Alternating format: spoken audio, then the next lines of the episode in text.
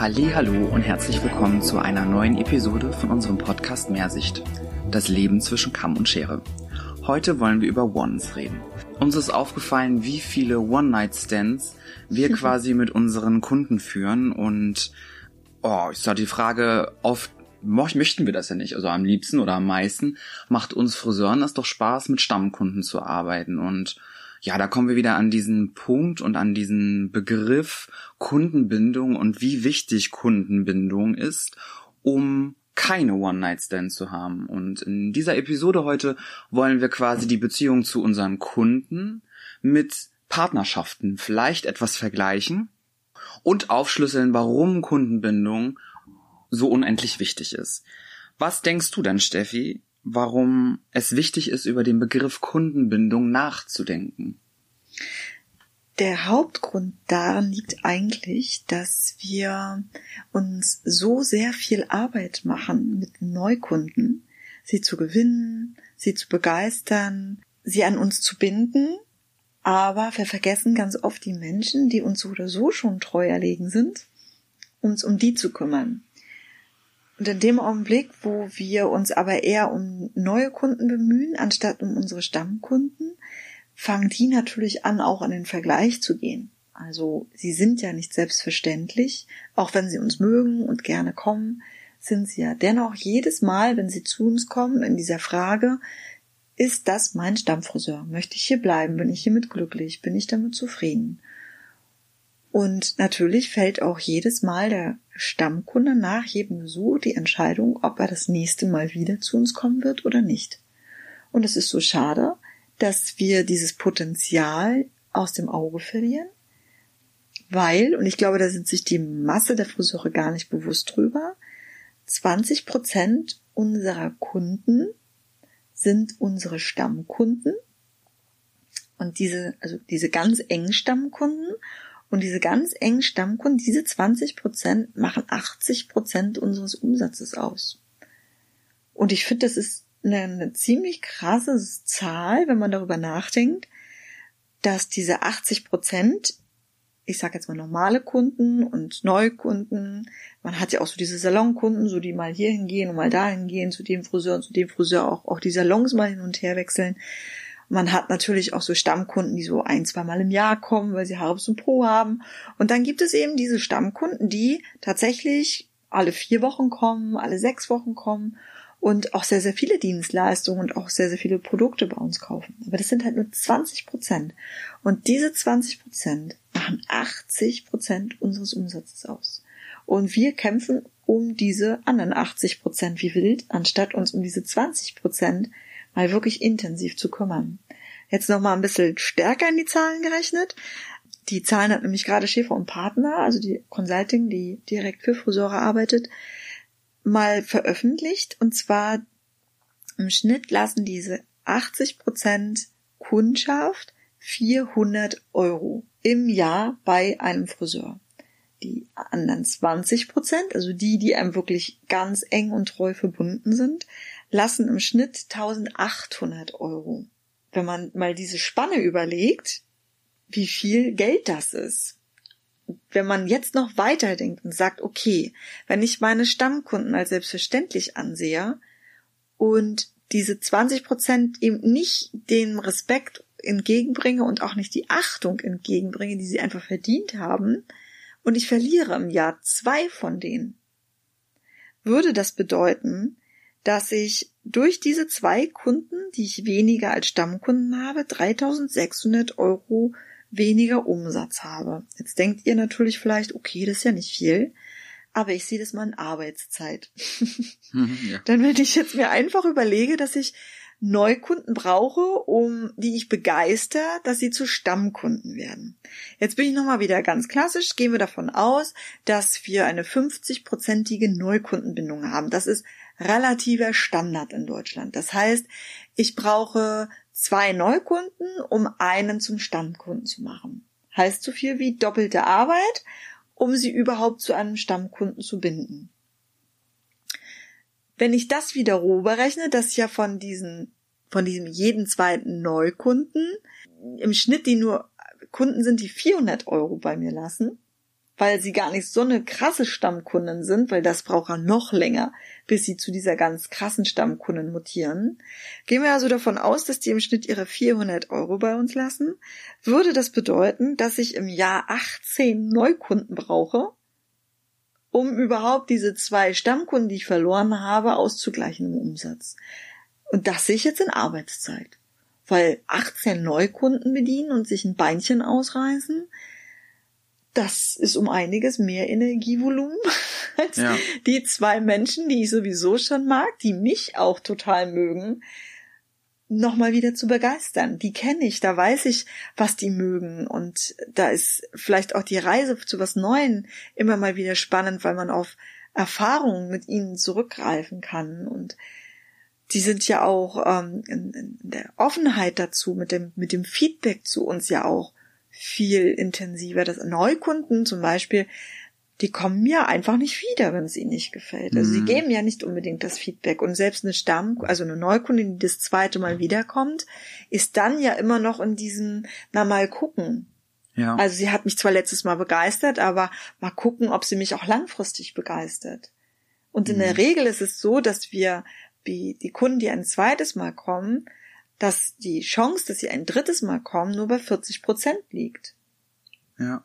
Ist es aus diesen ganzen Neukunden eine wirkliche Stammkundin zu machen, auf die ich mich alle vier Wochen verlassen kann, alle sechs Wochen verlassen kann, mit der ich lachen kann, auf die ich mich freuen kann, die Chance daraus eine zu gewinnen, ist so gering, da ist so viel Arbeitsintensivität drinne, dass es eigentlich irrsinnig ist, sich auf die Neukunden zu stürzen sondern man sollte sich auf seine Stammkunden konzentrieren. Ja, zumal so aus meinem Aspekt im Salon zu arbeiten, das ja sehr auffällig auch ist, dass es oft ja auch ein Konflikt für Friseure ist, geht es um einen Termin für eine Stamm- oder eine Neukundin, dass sie ja lieber auch Stammkunden eigentlich bedienen als Neukunden. Also ich habe so die Erfahrung gemacht, dass die meisten Friseure sich nicht freuen, wenn sie eine neue Kunde nach der anderen am Tag haben, sondern eher sich freuen, wenn ganz viele Stammkunden kommen. Ganz oft ist es ja so, wenn man mit den Friseuren darüber redet oder wenn wir Tipps geben oder wir sehen ja auch so einiges, wie auffällig das ist, wie wenig für die Stammkunden gemacht werden. Also wie selbstverständlich es genommen wird, obwohl sich ja eigentlich der Friseur freut. Wenn man das mal mit so einer Beziehung vergleicht, ist es ja auch so, dass bei diesem Wir gehen aus dem Haus man sich ja auch entscheidet, abends wieder zusammenzukommen. Und was denkst du, also woran man die Qualität erkennt, wie gut die Bindung zwischen Kunde und Friseur ist. Also zum Partner gehe ich ja jeden Abend wieder zurück nach Hause, aber ich gehe ja nicht jeden Abend wieder zu meinem Friseur. Also woran erkennt man, dass ja, woran erkenne ich als Friseur vielleicht auch, dass ich eine gute Kundenbindung habe, eine gute Qualität im ja im Zusammenarbeiten? Naja, wenn man so die Partner mit der Partnerschaft vergleicht, wenn, wenn mein Partner abends nicht nach Hause kommt, dann fällt es mir natürlich sofort auf, weil diese Regelmäßigkeit natürlich äh, sehr, sehr bildhaft ist. Äh, bei unseren Stammkunden ist es natürlich, dadurch, dass sie alle vier, sechs Wochen kommen, dann verzögert sich mal, weil sie in Urlaub sind. Ne? Man hat ja auch sehr, sehr viele Partnerschaften mit seinen Kunden. Da kann einem das manchmal schon mal untergehen. Ne? Und dann fällt man irgendwann fällt es einem im Gespräch auf mit einem Kollegen, dass man denkt, boah, die, die ist ja schon lange nicht mehr da gewesen. Man muss sich, glaube ich, Systeme schaffen, um sich dieser Qualität immer wieder bewusst zu sein, weil man hat so viele Kunden, die regelmäßig kommen, dass einem gerade manchmal die wichtigen tatsächlich untergehen. Wenn man ein Kassensystem hat, dann kann ein dieses Kassensystem hoffentlich eine Selektion geben, in der äh, zu erkennen ist, wie häufig gewisse Kunden wiederkommen, wie viel Umsatz sie im Jahr durchschnittlich bei ihm lassen und wann sie das letzte Mal da waren. Und wenn ich dann zum Beispiel sehe, dass bestimmte Kunden eine, eine Häufigkeit von alle sechs Wochen hatten und aber seit drei Monaten nicht da waren, dann kann ich davon ausgehen, dass ich diese Kunden verloren habe. Also das wäre eine Möglichkeit festzustellen, wie ist meine Qualität, dass ich darüber mir immer wieder eine Selektion ziehe, um rauszufinden, wer sind eigentlich meine Stammkunden und wie oft kommen sie, mit welchem Umsatz sind sie bei mir und sind sie auch immer noch da. Hm, ja. Wenn man diese Systeme nicht hat, dann muss man sich natürlich ein anderes System schaffen. Und ich denke auch, wenn man alles schrift, also handschriftlich noch macht, sollte man sich irgendwie Notizen darüber machen, wer sind eigentlich meine Top 20, Top äh, 30, Top äh, 50 Kunden, die zu mir kommen. Mhm. Das sollte ich wissen. Und wenn ich diese, diese, diese Top-Kunden für mich mit Namen auf einer Liste habe und weiß, wenn sie heute da waren, müssten sie in, in, sechs Wochen spätestens wieder da sein. Und ich, ich gucke nach acht Wochen, weil ich mir dieses System geschafft habe, das zu kontrollieren, sie ist nicht da. Dann sollte ich sie vielleicht mal anrufen. Mhm. Und fragen, was los ist. Ja, weil es ist oft ja ein Grund, wenn es technisch nicht so möglich ist, dass man das ja schwierig herausfinden kann und man kann sich ja nicht jeden Kunden merken. Und äh, ich kann mich noch an meine Ausbildung erinnern da hatte quasi jeder Friseur eine Schublade mit dem Alphabet drin und den Karteikarten zugehörig, wo dann ja natürlich so Kundendatei, also Name, Adresse, Telefonnummer, Geburtsdatum etc., Farbnummer und die letzte Behandlung halt auch stand. Und ein ganz einfacher Tipp mit einer leichten Ironie war, wenn man einfach, also die Top-Kunden halt rauszufinden, sind immer die, die irgendwie ganz vorne sind, die Karteikarten. Ja, also stimmt. alles das, was beim A ganz vorne ist, sind die Kunden mit dem Nachnamen A, die recht häufig kommen. Und ich habe das dann halt immer so gemacht, dass ich halt immer die hinteren rausgenommen habe und den Stylisten hingelegt habe, weil das waren die, die vielleicht auch mal schon hätten längst kommen sollen also nur so als Einwand vorwegnahme, dass äh, das ohne Technik nicht funktioniert, das funktioniert schon. Man kann das dann genauso überprüfen. Man nimmt einfach mal die hinteren raus und guckt, wann sie das letzte Mal da da waren und das ist finde ich auch immer ein schönes Tool schon auch Kunden zurückzugewinnen, auch mal den Mut zu haben, festzustellen, Mensch, also das war schön, dass Frau sowieso hier war es total schade, dass sie nicht mehr kommt und den richtigen Grund, den vermuten wir ja meist nur. Ja. Also vor anderen, also vor anderen Friseuren, vor Kollegen, vom Chef, wollen wir ja gerne immer sagen, ja, also ich hatte keine Termine mehr frei und da war, also die hat bestimmt keinen Termin mehr bei mir gekriegt und deswegen kommt sie nicht. Aber selber denken wir doch auch ganz oft drüber nach, naja, war sie vielleicht auch nicht zufrieden? Mag sie mich vielleicht nicht mehr? Oder was auch immer wir so für tausend andere Gründe. Mhm. War jemand anders besser als ich? Hat vielleicht der Kollege XY, bei dem sie das letzte Mal war, das besser geschnitten oder ist sie zu einem besseren Friseur gegangen? Und das weist ja viel auf, was wir über uns selber denken.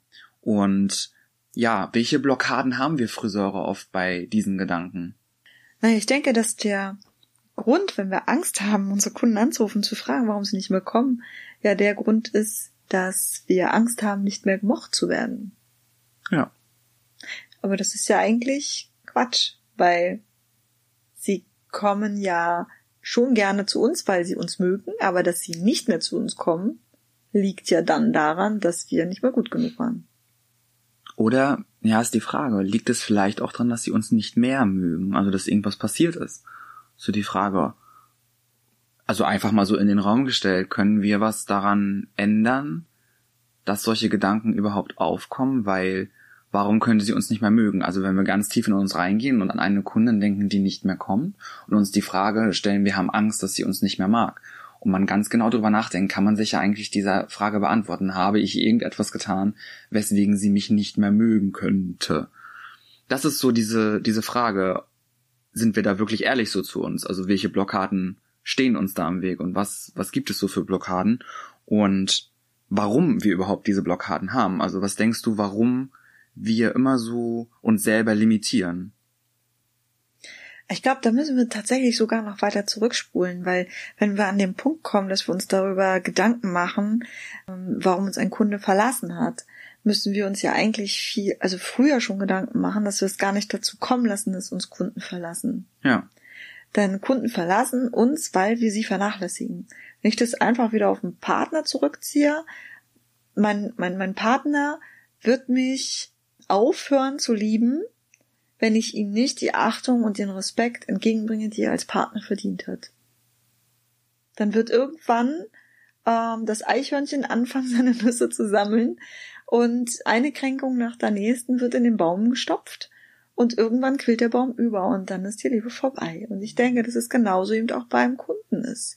Ne, man hat an irgendeinem Punkt als Neukunde eine Begeisterung gespürt, hat sich in den Friseur verliebt, in seine Art und Weise als Friseur, in seine Dienstleistungen, das Haarstyling, was er bringt, in das Ambiente im Salon, hat sich wohl gefühlt, ist zum Stammkunden geworden. Und dann hat man vielleicht als Friseur das alles selbstverständlich gesehen und hat vielleicht nicht mehr so viel gegeben, wie man geben sollte. Mhm. Und über diese ganzen kleinen Vernachlässigungen, die dann entstehen, hat sich der Kunde entliebt. Mhm. Also müssen wir uns ja viel, viel früher Gedanken machen, warum vernachlässigen wir unseren Stammkunden? Ja. Wie, wie, wie kommen wir dahin? Welche Blockaden haben wir da eigentlich als Friseur? Und ich glaube, da stehen wir uns tatsächlich dann komplett selbst im Weg. Denn wenn ich äh, einfach nur an die Seminare denke, die ich in letzter Zeit geben durfte, trotz dieser Situation, die wir in Deutschland hatten, es war ja nicht viel, aber ich war ja unterwegs, dann haben sich die Friseure immer selbst im Weg gestanden. Ne? So dieses, diese Ausreden, die dann auch gekommen sind, ne? so wie dieses, so, ich möchte nichts aufquatschen. Mhm. Ja, die Angst vom Aufquatschen bedeutet aber auch, dass ich den Kunden nicht berate. Mhm. Zu sagen, mein Kunde möchte keine Veränderung, heißt eigentlich, ich habe Angst selber mich zu verändern oder ich habe Angst vor diesen Veränderungen, die in einem Salon oder mit meiner Kundin oder mit mir passieren können, mit meiner Art als Friseur, wenn ich aus meinem Schema austrete, in dem ich mich sicher fühle. Wenn ich aber mich immer nur in diesem Schema bewege, in dem ich mich sicher fühle, dann bekommt der Kunde ja aber nichts Neues. Mhm. Dann aber zu sagen, meine Kunden wollen nichts Neues, heißt ja eigentlich nur, dass sie selbst Angst haben, was Neues zu machen, weil sie Angst davor haben, dass der Kunde sagen könnte, ich mag das nicht. Mhm. Aber vielleicht mhm. ist er auch begeistert. Wenn ich ihn ja. nicht frage, woher will ich das wissen? Also das vermute ich es ja eigentlich Das nur. hat ja auch immer Wissen was mit Mut zu tun. Ne? Also habe ich selber auch den Mut, Sachen anzusprechen und auch öfter mal anzusprechen, sei es, dass etwas anderes irgendwie toll aussehen würde, oder beginne ich meine Kundenbindung damit, dass es eine reine Dienstleistung ist, die der Kunde mir gibt. Also, äh, die der Kunde mir gibt, die ich dem Kunden gebe. Also beginnt das Ganze damit, dass ich frage, und wie viel soll ich abschneiden? Hm. Und welche Haarfarbe soll ich machen? Und dann ja. ist es so, das ist natürlich irgendwie auch eine schwierige Situation. Und das passiert wirklich, finde ich, bei vielen, oder auch ich sehe das ja auch im Alltag, also das passiert bei vielen, dass man dann sagt, ja, es ist schon schwierig, wenn ich so starte mit, dass der Kunde entscheidet, wie viel abkommt und was raufkommt, dann mhm. ist es mhm. natürlich schwierig, das umzuzwitschen, aber damit entscheide ich meiner Meinung nach von an, also am ersten Besuch schon, dass das keine Stammkundin wird oder dass es irgendwann eine ganz nervige Geschichte wird, weil mir das irgendwann super auf den Sack geht, äh, dass ich immer einen Zentimeter abschneiden soll und letztes Mal zwei abgeschnitten habe oder das finde ich zum Beispiel eine ganz, ganz schwierige Sache oder eine ganz, ganz häufige Sache, schwierig war jetzt gar nicht äh, unbedingt richtig formuliert, eine ganz, ganz häufige Geschichte, dass Friseure eine Blockade haben und es ist einer der Hauptgründe meiner Meinung nach, dass sie Angst davor haben, Dinge zu entscheiden. Und dabei geht es nicht um empfehlen und nicht um beraten oder verkaufen, sondern sie wollen diese Entscheidung abgeben. Ich bin der Meinung, dass die meisten Kunden aber diese Erwartung haben, dass der Friseur die Lösung hat. Und das finde ich ist so ein, so ein changing point. Also, wo ich sage, okay, also wissen das die Friseure überhaupt, dass der Kunde natürlich sagen kann, irgendwie, ja, okay, es ist jetzt halt ein Monat her, ich möchte es einen Zentimeter kürzer haben. Die Möglichkeiten weiß er ja irgendwie gar nicht. Und da finde ich, liegt halt Beratung und hat ja nicht unbedingt was mit Verkauf zu tun, aber jeder kennt das doch oder jeder kennt das doch auch als Kunde oder wenn man irgendwo anders äh, bei der Kosmetik ist oder in irgendeinem anderen Dienstleistungsbereich, dass man ja auch beraten werden möchte. Und ich finde das halt super schwierig, weil ich würde mich so freuen, wenn Friseure das annehmen können, dass dort eine Blockade sitzt und das hat ja was mit Glaubenssätzen zu tun, mhm. wo man aber auch als Trainer in zwei Tagen so nicht wirklich rankommt und auch als Chef in einem Salon oder als Kollege auch ganz oft schlecht rankommt. Mhm, ja, weil diese Glaubenssätze dann da sind, ne? So diese Glaubenssätze bei Friseuren sind ja ganz oft so dieses dass sie sich klein fühlen, ne? dass sie Angst davor haben, aus, aus ihrer Komfortzone auszutreten, Angst vor diesem Neuen haben, Schwierigkeiten haben, gerade wenn es um, um Beratung geht, außerhalb dieses Haarschnittes herweg zu. Ne? Also wenn es zum Beispiel auch um Haarpflege geht, ne? dass ja ganz oft diese Blockade, so ich bin kein Verkäufer. Ja. Und äh, wo ich immer denke, hey, es geht nicht darum, dass du verkaufst, es geht darum, dass du berätst. Ja. Und ähm, deine Kunden brauchen diese Information, weil sie suchen sie ja so oder so. Das Thema hatten wir ja schon, als Mhm. auch schon so einige Male in unserem Podcast, dass das, der Bedarf des Menschen, der zu uns kommt, ist ja im Schnitt 3,6 Dienstleistungen. 3,6 Dienstleistungen möchte ein Kunde im Schnitt haben, wenn er zum Friseur geht. Jetzt müssen wir mal wieder den deutschen Friseur bitte angucken, der die Kunden mit 2,2 Dienstleistungen wieder nach Hause schickt. Das heißt, eigentlich sind unsere Kunden ständig in einer Enttäuschung. Mhm. Und, und wir denken aber noch, wir machen alles richtig, wir haben es bei den 2,2 Dienstleistungen belassen und sind in diesen Glaubenssätzen behaftet, dass unsere Kunden das nicht wollen. Ja, und ich würde es sogar noch mal ein bisschen umdrehen. Wir wissen eigentlich insgeheim als Friseure ganz oft, dass das nicht genügt, aber wollen das nicht wahrhaben, weil jeder möchte gerne der beste, der stärkste, der tollste Friseur sein und verkaufen es auch noch als außen hin, als dass der Kunde schuld ist. Und ich glaube, das ist ein Gefühl, was wir ganz oft, ganz oft auf den Kunden transportieren und warum der Kunde sich oft für einen anderen Stylisten entscheidet. Dann hatten wir Glück und bleibt es wenigstens im Salon. Dann hat man halt äh, eine Flasche im Salon und eins da. Dann ist auch nicht cool, aber dann, also ich finde, das ist der Punkt, wo die Friseure anfangen müssten, ehrlich zu sich selber zu sein und diese eigene Baustelle anzupacken. Also ich habe zum Beispiel immer diese Baustelle, dass ich das Gefühl hatte als Friseur, dass das besser geht, was ich da tue. Und deswegen habe ich das, habe ich oft mich selber gar nicht so gut als Friseur gefühlt, aber habe es trotzdem versucht, nach außen hin zu verkaufen. Das funktioniert nicht. Wir haben auch eine Ko Kollegin, die halt genau diese Entscheidung nicht treffen kann, die halt immer die Kunden das entscheiden lässt. Und meine Idee ist nur, wie bekommt man dann oder wie kann man Menschen dazu so inspirieren, dass sie diese eigene Baustelle angehen? Also woher kommt diese Blockade? Woher haben wir generell Blockaden? Und was können wir selber dafür tun, um diese Blockaden zu lösen? Hm, ja, ich, ich, ich habe eine Ahnung, wo du hin willst, aber so richtig habe ich jetzt die Fragestellung nicht verinnerlicht. Was, was hast du im Kopf? Los, schmeiß raus. Ja, vielleicht ist es eher eine Aussage. Ich habe das Gefühl, also das, warum ich jetzt auch so ein bisschen hin und her gerattert bin in dem Thema, ist, dass meiner Meinung nach die Gründe sind, warum wir immer Themen mit Kundenbindung und mit Stammkundenbindung, mit Gewinnung und so zu tun haben, dass wir ja grundsätzlich, glaube ich, Anerkennung findet jeder toll. Wir wollen irgendwie alle Ja. Anerkennung haben. Und unsere eigenen Themen, die uns ein Leben lang irgendwie schon beschäftigen oder auch vielleicht auch nur zehn Jahre beschäftigen oder wir sind gerade in einer Ausbildung und beschäftigen uns gerade ganz neu und werden uns bewusst, sind diese Dinge, dass wenn wir generell uns nicht perfekt genug fühlen, das auch bei der Arbeit halt haben. Wenn wir Angst davor haben, nicht gemocht zu werden, dann ist es unsere generelle Angst, gemocht zu werden. Und meine Intention dahinter ist nur, dass ja Reflexion stattfindet, dass wir vielleicht einfach über uns selber als Friseur, als Mensch nachdenken und gucken, was sind eigentlich meine Ängste? Wovor habe ich im Leben wirklich Angst? Also, Also habe ich Angst davor, vielleicht ich- nicht gemocht zu werden? Muss ich jetzt mal so eine Frage reinschmeißen, auf dass ich mir jetzt ganz viel Feinde mache in Deutschland? Hm. Welch, welcher Glaubenssatz steckt denn dahinter, wenn ich in meiner Mittelmäßigkeit gefangen bleibe? Angst davor, also die, die, dieser Glaubenssatz, ich bin nicht genug. Ja, ich, manchmal habe ich das Gefühl, weil so viele das mit Selbstbewusstsein vertreten, dass sie denken, sie sind genug. Ja, aber es ist ja nur, man sagt ja auch oft, dass du das, was du nach außen hin zeigst, diesen Zwilling im Schatten hat. Und ich glaube, keiner möchte nicht genug sein. Deswegen Ja. zeige ich natürlich, dass ich genug bin.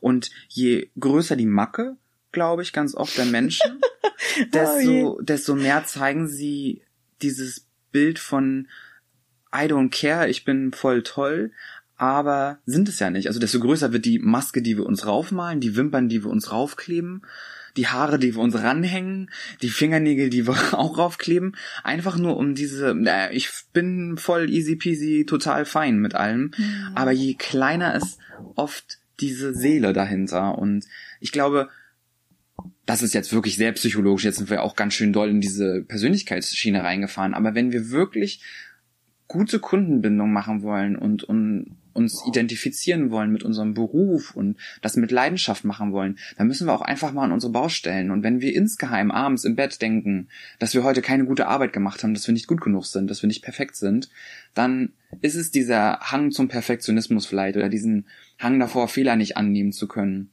wenn wir Angst davor haben, dass diese Kunden nie wiederkommen, weil wir nicht gut genug sind, dann ist es auch ein so ein Persönlichkeitsthema, weil wir vielleicht so oft in unserem Leben verlassen wurden oder mhm. Mama das Bett nicht lang genug abends geschaukelt hat.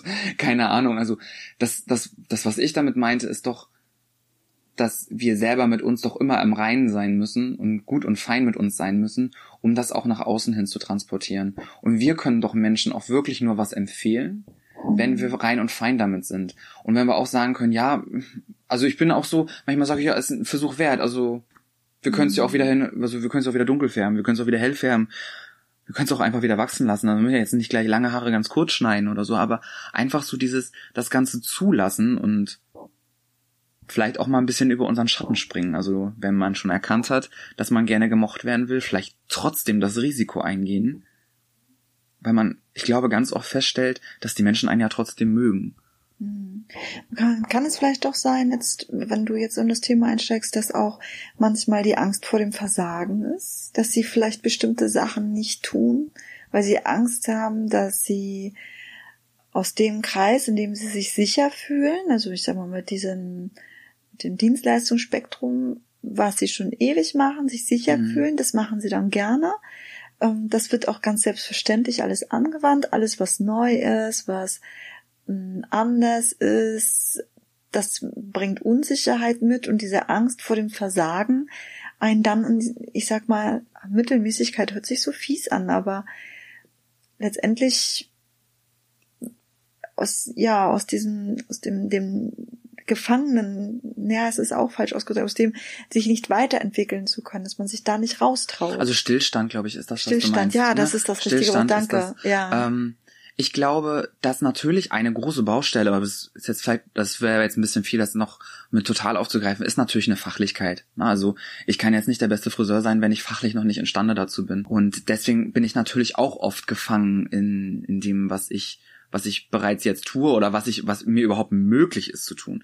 Aber oft, also es gibt ja auch, also oft, also nee, nicht oft, ich bin immer der Meinung, dass wir ein ganz klein bisschen mehr können, als dass wir denken, dass wir können. Ja, da gehe ich ganz stark und von aus. Das ist Aber halt das so dieser. Ist das, was ich ja jetzt eben auch in den, in den Seminaren beobachte, ist, dass dann eben ganz viele, mh, mm, obwohl sie ja dann die Möglichkeit haben, ihre Fachlichkeit zu erweitern, sich dann einen riesen, riesen Berg von Steinen aufhäufeln und dann ihre Ausreden finden, warum sie sich gar nicht erst damit auseinandersetzen wollen. Und da glaube ich schon ist Angst vor dem Versagen.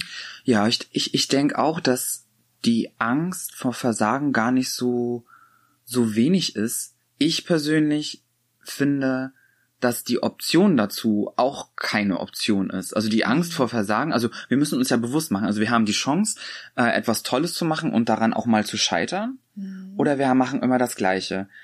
Das läuft ja aber auch im Endeffekt darauf hinaus, dass alles immer so läuft, wie es läuft. Und gute Dinge passieren ja nicht, weil wir immer das getan haben, was wir bereits können und was wir tun, sondern mhm. gute Dinge und coole neue Sachen und Spaß und Freude. Also wir wären ja irgendwie immer noch 16 und hätten Angst vor unserem ersten Partner oder ersten Mal oder was auch immer, wenn wir nicht diesen Schritt gewagt hätten, mal zu sagen, oh ja, ich hab dich lieb, willst du mit mir gehen? Ja, nein, vielleicht.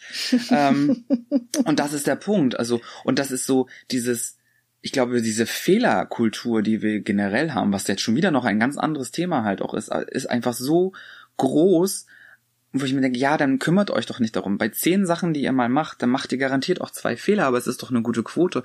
Und bei Fehlern lernt man so viel über sich selber und so viel von sich selber.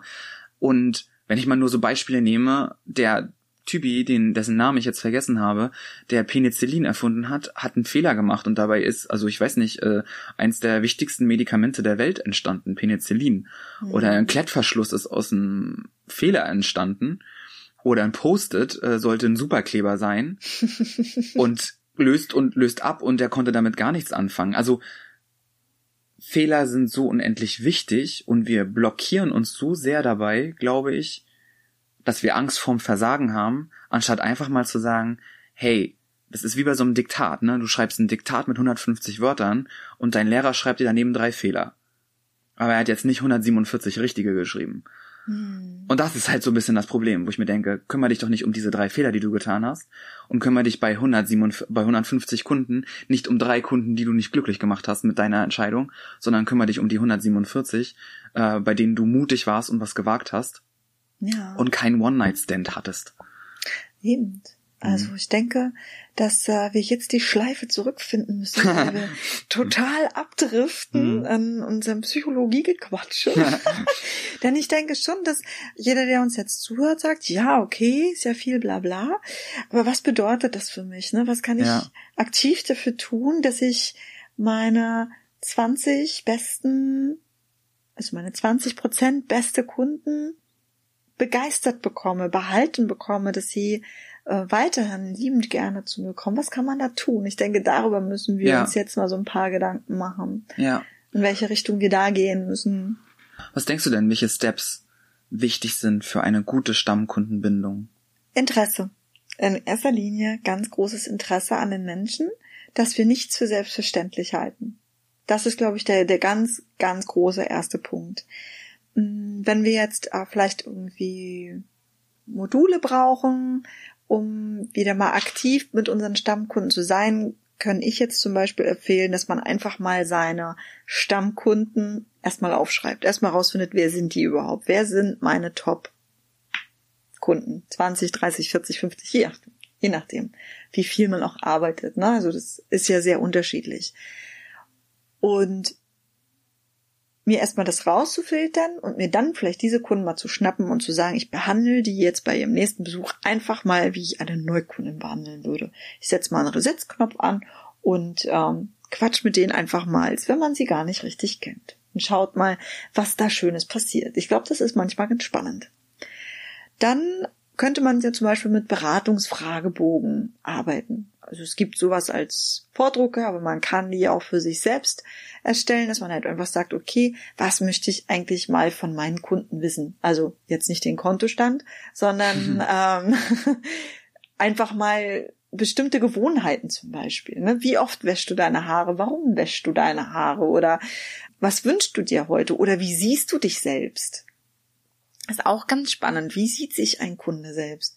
Wie oft war ich da schon überrascht, dass Kunden sportlich angekreuzt haben, obwohl ich die als total elegante Frau gesehen habe und noch nie das Gespräch dazu aufgekommen ist, dass sie eigentlich jeden Tag abends nach, nach der Arbeit joggen geht und ähm, nach ihrem Beruf eigentlich eine total sportliche Frau ist und dementsprechend eigentlich auch manchmal ganz andere Ansprüche an ihre Frisur hat das könnte man zum Beispiel mal angehen, dass man sagt, okay, man, man macht sich so einen Fragebogen oder man besorgt sich einen Fragebogen, den man als Vorlage für sich nutzt und geht einfach mal darüber ganz neu mit den Kunden ins Gespräch. Hm, ich kann allerdings auch mir einfach mal in mein Terminbuch Hinweise reinschreiben. Zum Beispiel, dass dieser dritte Besuch, den ich vorhin angesprochen habe, dass man jeden dritten Besuch eines Kunden so markiert, dass einem bewusst ist, ah, heute ist quasi wieder Entscheidungstag bei meinem Kunden und äh, irgendetwas Neues schafft. Und das muss gar nicht eine neue Frisur und eine neue Farbe sein. Es kann manchmal auch einfach nur ein Pflegehinweis sein oder ein Styling-Tipp sein, den sie sich mit nach Hause nehmen können. Ne? Und so langhaarige, dass man vielleicht nochmal irgendwie ein ganz schnelles Tool mitgibt, wie sie sich schnell den Zopf verändern können, den sie immer haben. Oder äh, wie sie sich den Pony viel besser fühlen können. Oder wenn es jetzt irgendwelche neuen Elektrogeräte gibt, was weiß ich, von GHD oder so, mal zu sagen, Mensch, du bist doch immer jemand, der gerne föhnt, äh, vorne die Bewegung mag. Ich habe da ein neues Gerät äh, gerade bekommen. Wollen wir nicht mal schauen, ob das nicht was ist, was dir den Alltag versüßt. Solche Kleinigkeiten. Ja, ist, ja, es gibt ja immer irgendwas Neues in unserer Friseurbranche, was man diesen Kunden dann vielleicht irgendwie nahebringen kann. Oder kleine Geschenke zum Beispiel. Kleine Geschenke halten die Freundschaft. Hat man schon immer gesagt. Und ich denke, dass es auch an der Partnerschaft ist, dass man durch die Stadt geht und sieht irgendwas und hat irgendwie das Gefühl, ach, da steht der Name von meinem Schatz drauf, das nehme ich jetzt mit und das lege ich ihm dann morgens ähm, ins Badezimmer oder auf sein Kopfkissen, wenn er dann abends ins Bett geht oder keine Ahnung. Also mein Schatz steht total auf äh, Tupperdosen, die ich ihm mitgebe auf Arbeit und wenn ich da so einen Liebesbrief mit reinschmuggel, wo dann draufsteht, hab dich lieb, ich wünsche dir einen schönen Tag, dann freut er sich ein Loch im Bauch. So, und das sind so die Kleinigkeiten, die man dann oft über die Partnerschaft hinweg ver vergisst. Das macht man am Anfang, weil man ja so verliebt ist. Und über die Jahre macht man das vielleicht weniger oder vielleicht auch gar nicht mehr. Und zurückgezwitscht auf unsere Kundenpartnerschaft, sollten wir uns vielleicht auch überlegen, wie schaffe ich es immer mal wieder so kleine Liebesbriefe oder kleine Geschenke meinem Kunden zukommen zu lassen, dass diese Freundschaft erhalten wird, diese Liebe erhalten wird. Das kann zum Beispiel eben einfach mal sein, dass man ein Begrüßungsschild auf den Tisch stellt. Ne? So herzlich willkommen, liebe Frau Schmidtmüller, oder schön, dass du da bist. Oder dass man vielleicht zu Weihnachten irgendwie einen besonderen eingepackten Keks mit drauflegt. Oder dass man vielleicht auch ein Jubiläum feiert mit diesen Kunden. Ne? Zu wissen, okay, diese Kunden, eine meiner Top-Kunden, die hat morgen ihr Fünfjähriges mit mir. Die ist morgen vor fünf Jahren das erste Mal bei mir gewesen. Und eine kleine Karte auf den Tisch zu legen. Wusstest du, dass du heute das vor fünf Jahren das erste Mal bei mir warst? Schön, dass du da bist. Diese Wertschätzung mhm. zu geben. Mhm. Also dieses, ich glaube, man kann mit so wenig Mitteln so ganz viel erreichen. Mhm hört sich jetzt vielleicht auch blöd an, da muss man manchmal ein bisschen aufpassen. Wir hatten immer so ein Eklat, aber wir haben äh, zum Beispiel mal Postkarten geschickt aus dem Urlaub. Da haben wir unsere Top 50 Kunden haben wir die, äh, die Postkarten vorbestellt. Also wir haben uns geguckt, angeguckt, okay, was ist so typisch für diese Gegend, haben eben Postkarten aus dieser Gegend aus dem Internet schon vorbestellt, haben die auch schon im Laden geschrieben, weil ganz ehrlich, aus dem Urlaub schreibt man immer das gleiche auf so eine Postkarte. Ich liege hier gerade unter meiner Palme und ne, das Essen ist toll und das Wetter ist noch toller und ich habe eine schöne Zeit. Und wenn man dann noch diesen Satz hinzufügt, danke, dass ich mir aufgrund deiner Treue diesen Urlaub gönnen darf. Und ich freue mich, wenn ich wieder zurück bin, dich wieder bei mir im Salon begrüßen zu dürfen. Und eine Postkarte von seinem Friseur zu bekommen, hat echt was mit Wertschätzung zu tun. Definitiv, Wie gesagt, ja. dieser Eklat, den man vielleicht also achtet bitte darauf, dass ihr das vielleicht auch als Frau nicht Männer schickt, wo die Frauen eifersüchtig sind. Oder wenn, dann schickt es der ganzen Familie dass da nicht zu Eifersuchtsszenarien kommen kann, so wie es bei uns passiert ist. auch das haben wir ja intern dann nachher wieder klären können. Aber das, ich weiß noch, wo wir das gemacht haben, dass es so viel Begeisterung ausgelöst haben, dass die Kunden dann angerufen haben, als man aus dem Urlaub wieder da war und haben sich für die Karte bedankt. Mhm. Zum Geburtstag schön. anzurufen. Hey, mhm. also seine beste Freundin nicht zum Geburtstag anzurufen, die nimmt einem das ein ganzes Jahr übel, bis man es nächstes Jahr beim Geburtstag wieder besser macht. Oder? Ja. So, Warum rufen wir unsere Top 5 Kunden nicht an? Oder 50 Kunden? Warum rufen wir die nicht an? Das ist doch das Einfachste. Einfach nachmittags, am besten noch, wenn sie bei ihrer Freundin zum Kaffeekränzchen mitsitzt, anzurufen und zu sagen, Happy Birthday, meine Liebe. Wie viel sind wir heutzutage mit unseren Kunden nicht auch vernetzt? Bei Instagram, bei Facebook, auch WhatsApp. Ja, auch eine WhatsApp würde schon reichen. Mit einem lieben Gruß, einem persönlichen Gruß, Happy Birthday, meine Liebe. Alles Gute für dich. Mhm. Das sind diese kleinen Geschenke, die die mhm. Freundschaft mhm. erhalten. Mhm. Das würde schon viel machen. Aber da muss man sich natürlich Gedanken machen, was möchte ich? Welchen, welchen Umgang habe ich tendenziell sowieso mit meinen Kunden? Was, was passt zu wem? Ne? Das muss man vielleicht auch nicht mit jedem machen. Ne? Aber mhm. ich denke, man hat irgendwie auch so ein Gefühl, mit welche Kunden würden sich über was freuen. Ja, man kennt ja seine Kunden. Und ich, ich, ich in meiner Sprache und Welt würde ja so zusammengefasst sagen, macht euch doch einfach Gedanken um die Menschen, die ihr als Kunden, als Freunde, als Partner in eurem Leben habt und haben wollt auch. Ja. Ja.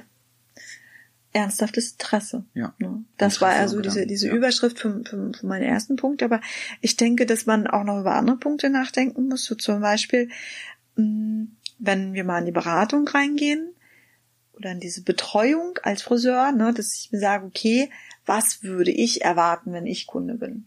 Mhm. Und äh, einfach mal zu denken wie der Kunde. Ganz oft sind wir Friseure in unserem Fachwissen gedönst so verhaftet, dass wir schon vergessen haben, dass Kunden Probleme haben könnten. Hm. Weil es für uns alles so selbstverständlich und so normal ist. Aber es das heißt ja noch lange nicht, dass es für unseren Kunden alles so logisch und selbstverständlich ist. Also einfach mal wieder in die Rolle den, des Kunden reinzuschlüpfen und sich zu fragen, okay, welche Probleme könnte mein Kunde eigentlich haben? Und wenn ich es mir nicht vorstellen kann, auch einfach mal regelmäßig nachzufragen. Mhm. Wie zufrieden bist du gerade mit deinen Haaren? Wie gut kommst du zurecht? Mhm. Wie glücklich bist du mit deinem Haarstyling? Gibt es etwas, was du dir wünschst? Ja. Immer wieder mal nachzufragen. Und dann denke ich, sollten wir ganz massiv immer wieder uns in unserer Qualität kontrollieren. Ist durch dieses so wie immer vielleicht auch die Qualität schon weniger geworden. Hm. Ich beobachte das ganz oft, weil man jetzt vielleicht als Friseur sagt, nee, also ich meine Haarschnittqualität, die ist immer die gleiche. Ja, mag sein, aber Qualität, Servicequalität ist ja nicht nur Haarschnittqualität oder hm. Strähnenqualität. Das ist dann eben auch so, diese Service, diese Qualität drumherum. Ne? Und wenn ich dann eilig habe und es stressig ist, dann fängt man an, bei seinem Stammkunden irgendwas wegzulassen.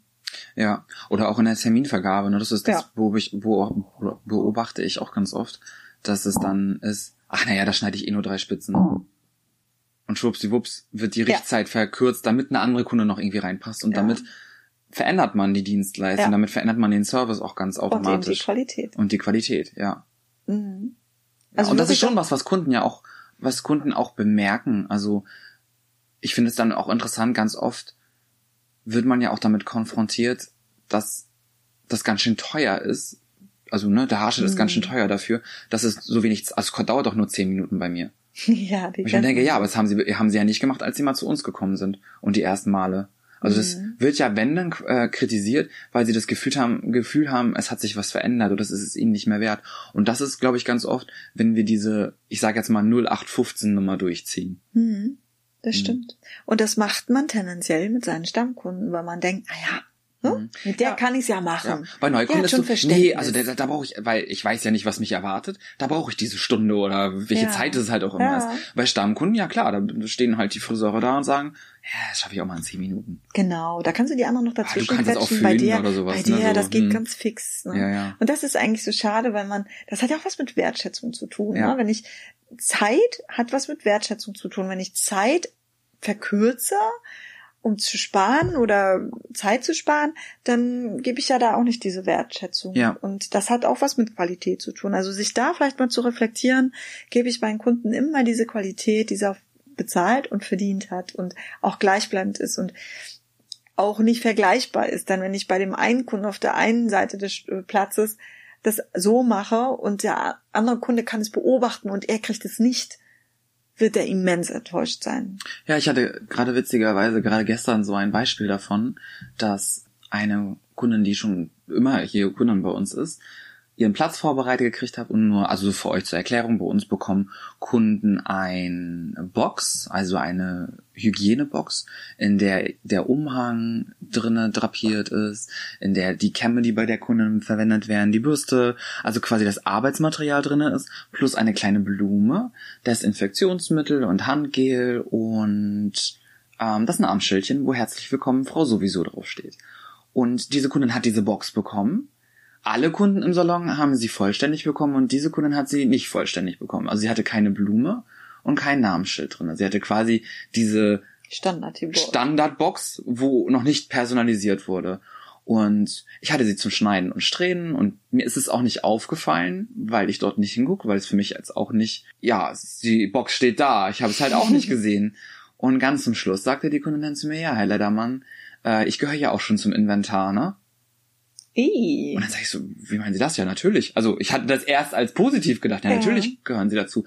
Ja, deswegen wird mein Name auch gar nicht mehr auf so ein Schild geschrieben, ne? Oh, ja, das sind diese so, Kleinigkeiten. Und dann gucke ich so und sehe so, sie so, ich habe das gerade gesehen, oh, ich habe gerade die Blumen sind aber schön. und dann gucke ich so, oh, ich habe gar keine Blume. Also ihr ist es auch gar nicht ganz am Anfang aufgefallen, weil auch ja. für sie diese Box normal ist. Mhm. Aber ihr ist es dann aufgefallen, oh, alle haben, oh, die Blume.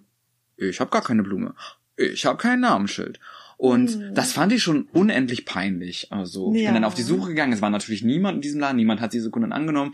Die hat sich ihre Box selber Ja, genommen das und hat sich nein, dorthin gesetzt. Das waren wieder die Poltergeister, die das Genau, gemacht aber das war halt so, ja genau, und das sind so genau diese Punkte. Ähm, wir haben das gestern beide mit sehr viel Humor genommen, weil ich es aber auch gleich angenommen habe als Kritik und als Fehler von uns und ne. Aber sie Dann- hat doch was gesagt. Ne? Genau, aber oft wie viele Kunden das denken es halt einfach genau. nur. Mhm. Also ich muss sagen, ich habe ein Lieblingscafé in, also bei uns in Rostock. Also ich äh, trinke sehr gerne Coffee to go und äh, ich gehe halt bei uns in Rostock gerne zu Starbucks. Ja, es ist, ist jetzt nicht. Äh, ähm, bekommen kein Geld dafür. Ja, genau. Nee, ich bekomme kein Geld. Aber ich bin es, also auch wenn das doof klingt, Rostock ist halt eine kleine Stadt, also finde ich zumindest. Ich fall da schon manchmal etwas auf und die Starbucks-Leute, die schreiben halt einmal einfach meinen Namen auf diese Tasse, weil die den halt irgendwie wissen. Und ich finde es auch unendlich komisch, wenn da jemand den Namen nicht weiß. Also, und das ist so dieses Namensschildbeispiel, dass ich dann so denke, hm, das ist jetzt ja komisch. Hier fragt mich Mhm. doch gar keiner nach meinem Namen. Also, das soll jetzt gar nicht arrogant oder so klingen, aber das sind diese Kleinigkeiten. Im Endeffekt haben die anderen Kollegen ja den Fehler gemacht, ne, die mich schon oft gesehen haben und das, den Namen mal einfach aufschreiben. Oh, das ist ja süß, die wissen ja, Ja, meinen mich Namen. verwöhnt. Die haben mich verwöhnt, Ja. ne, und die an, die Neuen, die es ja gar nicht wissen können, das ist mir schon bewusst. Aber trotzdem ist es halt so ein bisschen, hm, jetzt bin ich wieder ein normaler Kunde. Jetzt muss ich ja meinen Namen verraten. Jetzt muss ich Und- wieder daran arbeiten, ein intensiver Kunde zu sein. Genau. Und bei der Kundin gestern ist mir so bewusst geworden, eigentlich wollte sie mit Inventar sich ja auch ihr Lob abholen. Hm. Gucken Sie mal, wie lange ich da bin. Aber das, was dabei halt rumgekommen ist, also eigentlich müsste sie ein riesengroßes Herzlich Willkommen-Schild kriegen und Ja. nicht dieses kleine, popelige, sag ich mal, sondern sie sollte eher hervorstechen, weil sie die schönste Blume vielleicht in ihrem Dings hat. Und vielleicht sollte man das mit seinen Stammkunden halt auch mal machen, dass man einfach mal eine größere Blume dort reinsteckt oder zwei Blumensträuße zusammen macht, damit sie sich dann auch freuen und sich auch so wertgeschätzt fühlen. Hm. Ja, das stimmt. Vielleicht haben wir da jetzt ein paar Anregungen zu ge äh, gegeben, einmal drüber nachzudenken. Was mir da noch so ein bisschen auf dem Herzen liegt, ist ähm, die Kreativität. Ich würde sagen, dass die Masse der Friseure von sich behauptet, kreativ zu sein. Und ich glaube das auch. Bei Kunden, die kommen und einen dazu auffordern, kreativ zu sein. Aber wie kreativ ist man bei den Kunden, die so lange da sind, die man so gut kennt, mit denen man auch schon irgendwie mal alles durch hat. Wie kreativ ist man dann noch? Die Frage sollte man sich dann stellen. Das kann ja jeder für sich selbst einmal beantworten. Ne? Mhm. Das muss ich jetzt gar nicht bewerten, weil ich glaube schon, dass ganz, ganz, ganz viele sagen können von sich, ja, ich hinterfrage mich jedes Mal und es gibt bestimmt jetzt auch ganz viele, die dann sagen, hm, stimmt, möglich, dass da noch was zu machen ist. Dann finde ich, sollte man immer mal gucken, dass man Kunden überrascht kriegt. Also so wie jetzt zum Beispiel mit dem, was wir vorhin angesprochen haben, mit den Karten oder was Mhm. auch immer. Aber es gibt eben auch so ganz viele andere Sachen, womit man Kunden überraschen kann. Und wir zum Beispiel machen ja mal so eine, so eine wechselnden Begrüßungsgeschenke, ne? dass wir sagen, okay, jetzt gibt's mal so einen Tee der Saison. Man kann aber auch so wunderbar Handpeelings machen oder wenn man mal irgendein ganz tolles Produkt hat, äh, was weiß ich, ein Lippenstift, wenn wir mal irgendwann wieder dürfen. Aber das haben wir zum Beispiel auch mal eine ganze Weile gemacht, Ja.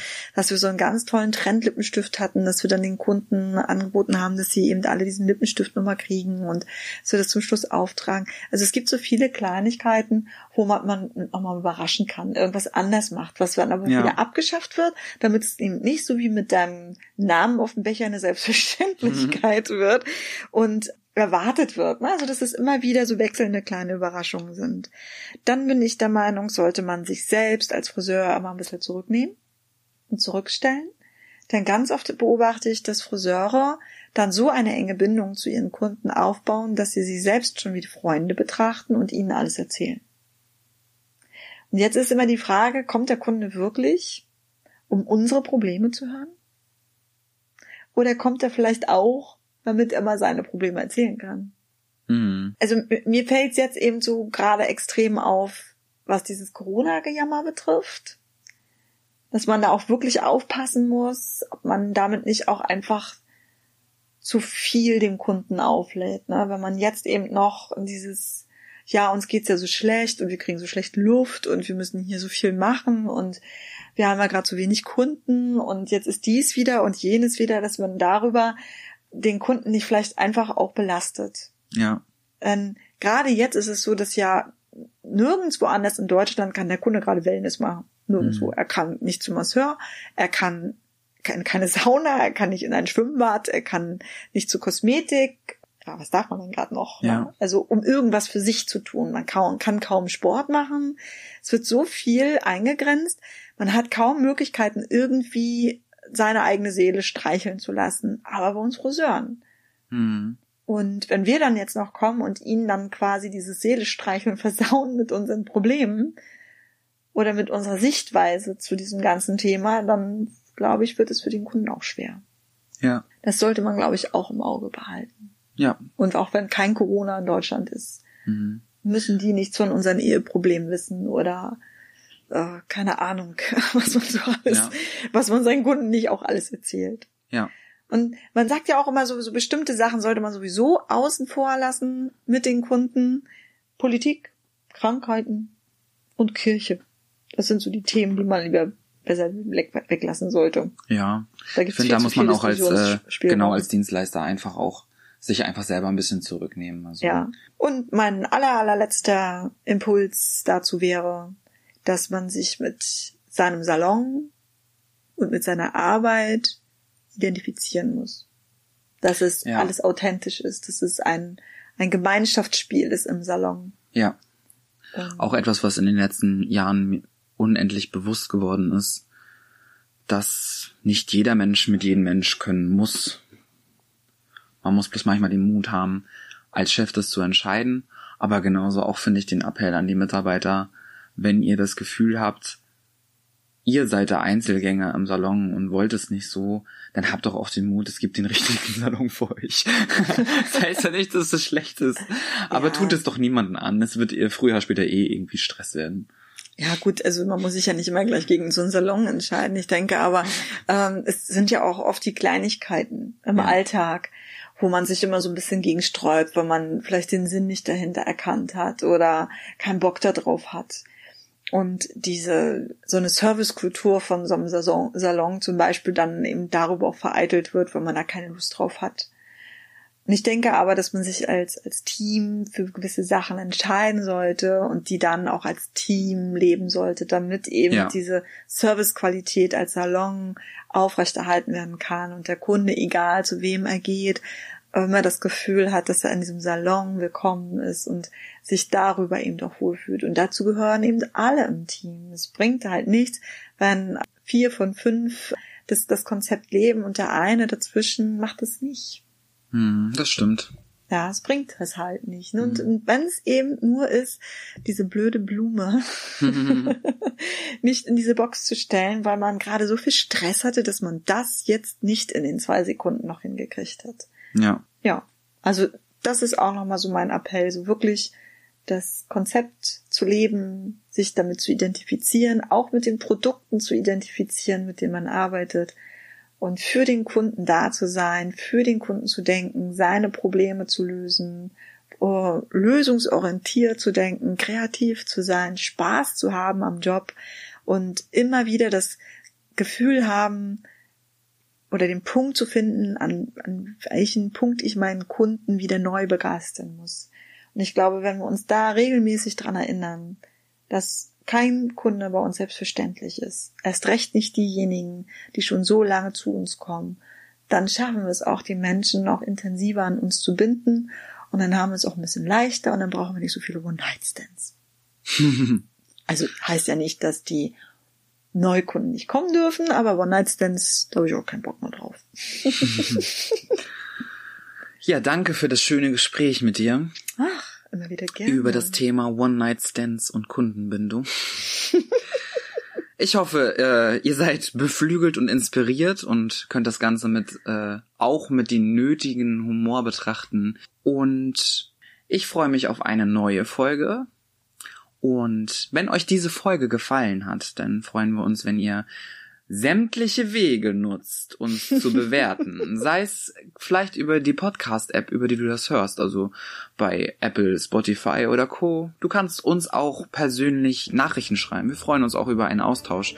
Wenn du dir vielleicht auch mal ein Thema wünscht, also wenn du sagst, ich würde mal gerne wissen, was ihr darüber oder darüber zu sagen habt, oder Fragen habt, freuen wir uns ganz, ganz doll auf einen Austausch. Über Facebook, über Instagram. Schreibt uns eine Mail. Und ja, was bleibt noch? Haare gut, alles gut. ich wünsche euch eine schöne Zeit oder wir Dito. wünschen euch eine schöne Ja. Zeit. Genau. Bis ganz bald. Bis bald. Ciao. Ciao.